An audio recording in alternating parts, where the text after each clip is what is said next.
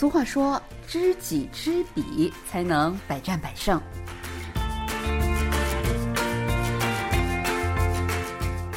听众朋友，大家好，又到了我们韩国万象的节目时间了，我是主持人小南。嗯，韩中建交呢已经有二十八年的历史了哈，在近三十年的这个时间里呢，两国不仅呢成为是互相之间最大的贸易合作伙伴，也成为经济上真的是无法分割的一个共同体了。那今天呢，我们有幸请到了建国大学教授金旭来介绍一下这个后疫情时代那韩中之间的经济交流和合作，以及呢他近期的新作翻译的这个书籍《韩国关税法》。呃，现在呢，我有幸来到了韩国建国大学这个校园啊，采访到了金教授。金教授你好，首先请你给我们的听众朋友们介绍一下您自己好不好？好的，听众朋友们，今天很荣幸呃参加这个韩国万象这个节目啊，我是呃韩国建国大学国际通商专业的金旭啊，很高兴呃参加这样的一个节目。那么我的情况呢，跟一般的从国内过来的这个老师还是不太一样的，因为我是在国内从事过很多年的金融工作，后来呢，就是有一个一些，呃，对韩国经济这一块比较感兴趣呢，那么来到了韩国的首尔大学呢，攻读了经济学博士学位啊，呃，取得博士学位以后呢，呃，后来呢。便在韩国高校呃这个任职工作已经九年多了啊。那么我在这个韩国高校的这个从事教学工作和科研工作，这个时间都比较长。呃，目前呢，在韩国建国大学的国际通商专业一边教书，一边做一些经济相关的研究工作啊。那我主要的这个研究领域呢，涉及到一些区域经济。国际贸易、国际金融、技术经济等领域啊，目前呢也带一些本科生、硕士生，还有博士生，啊，大概是这么个情况。哇，我觉得呃，不仅仅是我，肯定是我们的听众朋友们都是呃，会非常为您呃感到自豪的哈，真的是，嗯，在海外也是精英，在国内也是精英哈。我们建国大学呃，因为呢，就是很多人他是比较看专业的哈，因为我们的听听众朋友们当中，可能他们有的人想学这个，有的想学那个，能介绍一下我们建国大学比较就是在韩国比较有名的，就是他。就是比较优秀的专业都有哪些吗？啊，是的，我们这个学校也是属于综合类的高校嘛。那么，呃，首当其冲呢，韩国建国大学比较起家是农林畜产专业啊，这个是韩国是最好的，那么可以媲美首尔大。呃，那么从这个起家一直到现在呢，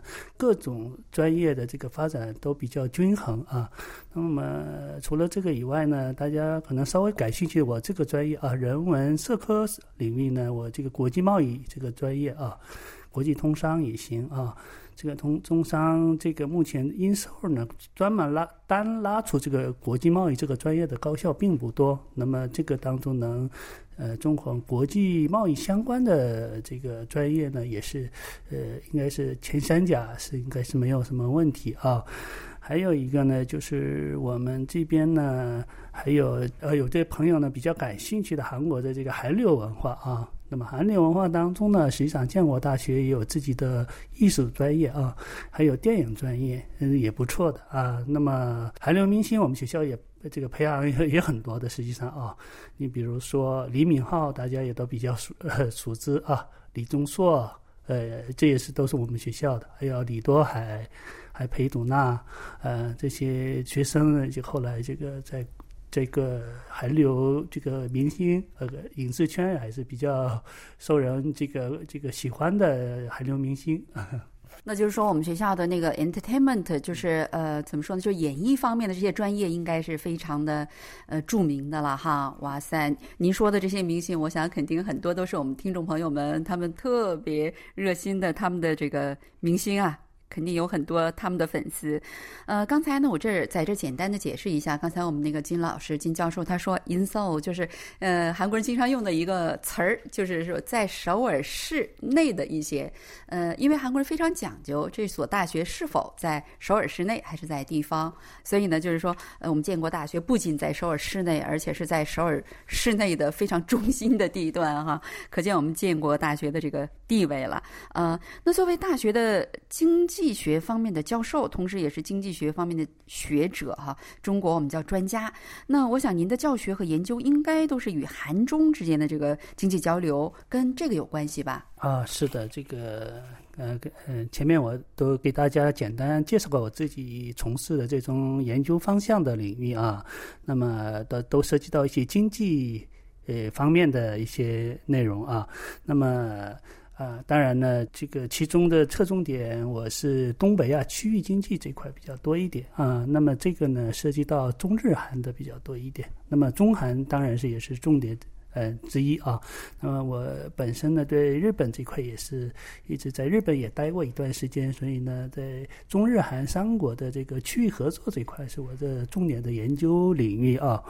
呃，因为中韩之间啊，跟今天也是九二年开始到现在这个经历了这么长时间啊，期间呢，我也确实是在中韩领域这个这方面的那个研究的这个什么著作呀，还有论文呐。啊这这样的这个一些呃自己能力所能及的这种呃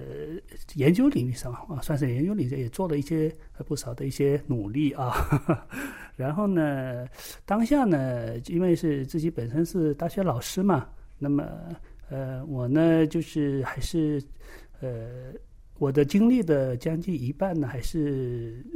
投向呃培养。这个学生方面啊，那么这个学生呢，既有中国学生，也有这个韩国学生，呃，中韩学生都有。那么，呃，希望呢，我能培养出这样的学生呢，到社会能为中韩的这种经贸合作啊，各方面呢，能发挥自己的特长。呃，这是我希望的。但这几年呢，韩中之间经济也受到一些意想不到的这个情况的影响。呃，大家知道，首先是萨德，然后又遇见了什么疫情，对吧？那作为这个专家，您觉得两国应该怎样去克服这些困难，继续携手呃共筑今后的合作？呃，那么这样发展过程当中有。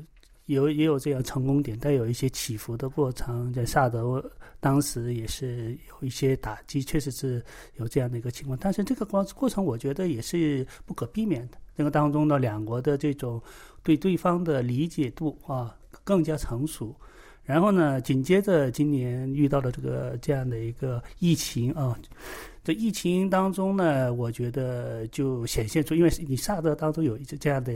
一个经验啊，然后到疫情一发生之后，两两国之间的这种共同的这种协作意识更强，而且呢，呃，做出的这种结果，我们是有目共睹的。你比如说，我们一开始武汉那边发生疫情的时候呢，我们驻韩大使馆呢就打出了这个横横幅啊。武汉加油，中国加油，这样的一个横幅。我们建国大学呢，当时也是积极的反应。那么当时啊，高校当中呢，拿出横幅的高校呢，只有两个比较醒目的，一个是外大，外大，韩国外，韩国外大啊，他们一开始这个提出了横幅，然后呢，支持这个武汉的疫情啊。第二个是我们的建国大学，我们这个我们当时几个老师也是觉得这个这个事态感觉跟以前不一样啊。然后呢，我们这边有很多的留学生嘛，当时我们嗯就跟这个这边的老师商量之后呢，我们在建大的正门贴出了很大的一个横幅啊，呃，就为中国留学生打气，为中国打气啊，就是说你们的困难就是我们的困难，我们永远跟你们呃。同甘共苦，有这样的一个横横幅啊，这样的一理念去呃支持这这个武汉的疫情。之后大家也知道，后来韩国这边也发生了一些这样的疫情的问题。那中国方面呢，也是做了很多的从政府角度还有企业角度也给予很多的支持。我记得当时最有印象就是那个阿里巴巴马云啊，突然间那个当时口罩非常紧张的时候，啊，他支持了这个。这个大量的口罩给这个韩国，当时我这个，呃，我也是特感觉特别为中国能做出这样的一个举动感到很感动啊。那么这样的一个过程当中呢，呃，经济经贸关系也是我觉得还是跟这样的人们之间的这种沟通、相互的协作、相互的理解是非常。重要的，尤尤其跨国之间，这个做到是非常不容易的啊。每个国家呢有自身自己国家的，从自身的国家利益出发有想的问题，这个是为我们无可厚无可厚非的。但是呢，呃，这个能达到某种默契，这是很不容易的。我觉得在这个当中呢，呃，最近还是呃继续往好的方向走。比如说这边有呃最近这个呃企业人快速通道啊，这个也是中韩最近呃。我记得是一一个月之前开始这个去运作这个东西啊，然后呢，对于今后的这个双方的这种企业人士，还有呃的这种经贸合作的发展，呃，这个做一个示范性的一个这样的一个路径，我觉得这个做的也非常好。呃，这今天是这个建交二十八周年的比较特殊的日子啊，这个这个当中呢，在经贸合作上的这种醒目点。而而且是有一种新的创新点，这个是我觉得也是往新的一种理念和这个趋势上走，这个是我也是感到非常呃感动和呃高兴的啊。嗯，刚才您说的这个企业人呃特特别通道，就是说呃在疫情这么严重的这个情况下，但是就是说两国政府呢都是说给企业人搞企业的人给他们让步，让他们把企业啊继续运作下去哈。呃，听说呢您最近翻译了一本很重要的经济方面的书籍，能介绍一下吗？好的，这本书呢叫《韩国关税法》这本书啊。这个是是这本啊，这个给您看一下，这个 蛮厚的啊，啊，这个是比较厚的。那么我们跟这个国内的，比上海的一些跟海关相关的一些专业人士啊，和和我一起呃一起去呃尝试这个翻译这本书，因为这个关税法这一块呢，就是说中国现在还没有这个自身的关税法。那么韩国在这个方面呢，比要比中国走得更前沿，而且经验也很丰富的。所以呢，就是，呃，那么我希望呢，通过这种翻译韩国的这种关税法，对中国也能出台这种关税法，能做一些这这样的一个贡献啊。从这个角度去 去做的啊。对呀，不管是经贸合作啊，或者是呃很多的事情，都是呃有法可依，实际上是最方便，而且也是呃最有效的这样一个措施哈。那呃，能给我们的听众朋友们简单介绍一下，就是您翻译这本关税法，那对于大众，就是普通人吧，对于他们能有哪些益处呢？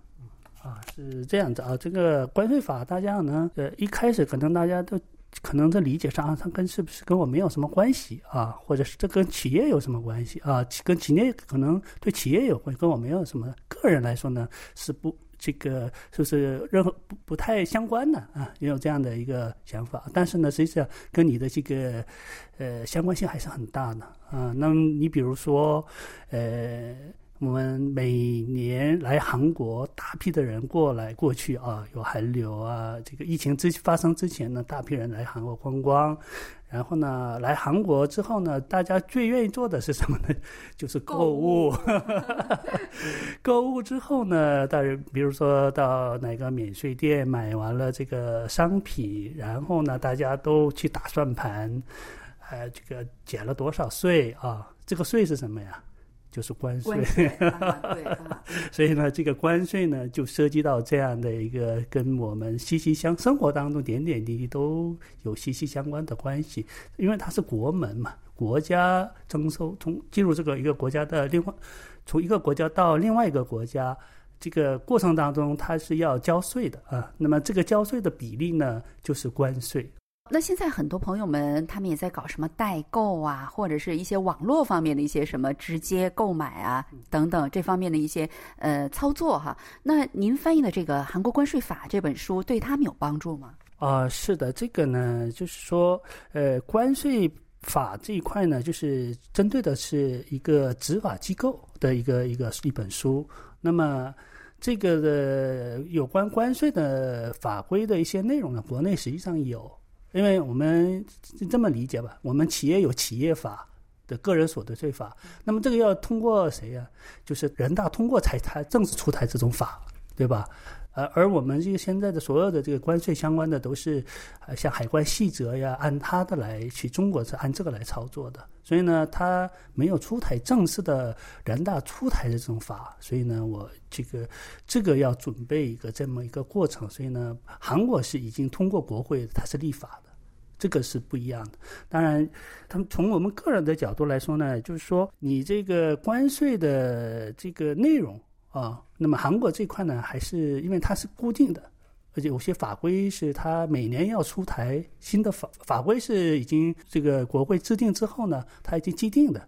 呃，而且呢，它依法比较比较容易去看懂啊。而中国这一块呢，因为是每个细则呢，就是有变动性比较大一点，那么这个这个过程当中，我们需要做的是，就是把能不能中国也把这样的法规更加规范出来。让大家呢以后做生意啊，呃，进入这个企业角度国际贸易啊，这方面呢有法可依。这方面呢，我是做一些这样的一个协助工作，大概是这样子啊。嗯，我觉得您做的这个事情非常有意义，因为期间呢，我们有很多呃采访了一些做企业的一些嘉宾，他们也反映说，就是说，呃，跟中国做生意，呃，就是。必须要了解很多很多，而且甚至不能直接做，因为中国的这个法规呢，它那个一些规定啊，因为它不是正式的立法的一些事情，所以它会经常的改变，随时的改变，甚至不同的城市它的一些法规啊、一些规定还不一样，所以就搞得做企业的人比较混乱哈。如果他要有一个比较统一的这样的法律的话，我觉得那么两国的呃商人啊。搞企业的这些呃企业者呢，他们做事情就会呃有法可依，比较容易多了哈。后疫情时代哈，那作为经济学的教授和学者，您觉得应该怎么去引导学生培养继续肩负经济合作任务的后生呢？好的，这个后疫情时代呢，其实确实是我们所面临呃教育环境和这个社会环境是比较复杂的。那么这个当中呢，呃，我们必须迎合这样新的一个趋势的变化。作为大学老师来说呢，我当然呢，这个迎合这样的时代的这个变化，我也得变啊。然后呢，呃，多听学生的要求啊，尽量为满足。社会所需的这种国际人才的需求，我能做的做到一些自己力所能做的这样的一个呃贡献，谢谢。呃，时过境迁，二十八年过去了哈，现在韩国的年轻人对中国已经完全不陌生了，因为现在很多年轻人，你问他去过中国什么地方，他可能比很多很多的中国人去的地方都多啊，嗯，所以呢，就是说，希望今后呢，呃，韩中两国的这个年轻一代啊，再接再厉，因为呢，呃，今后韩中的合作前景一定是非常光明的哈。好了，呃。因为时间关系，我们今天的节目就只能呃聊到这里。非常感谢我们的嘉宾金旭呃教授哈，呃百忙之中抽空来给我们介绍一下，呃就是韩中之间这么多年一些经济方面的一些交流和合作，和还有他最近翻译的新书《韩国关税法》哈。好了，听众朋友，感谢您的收听，我们下一期再会，안녕히계세 요， 안녕히계세 요。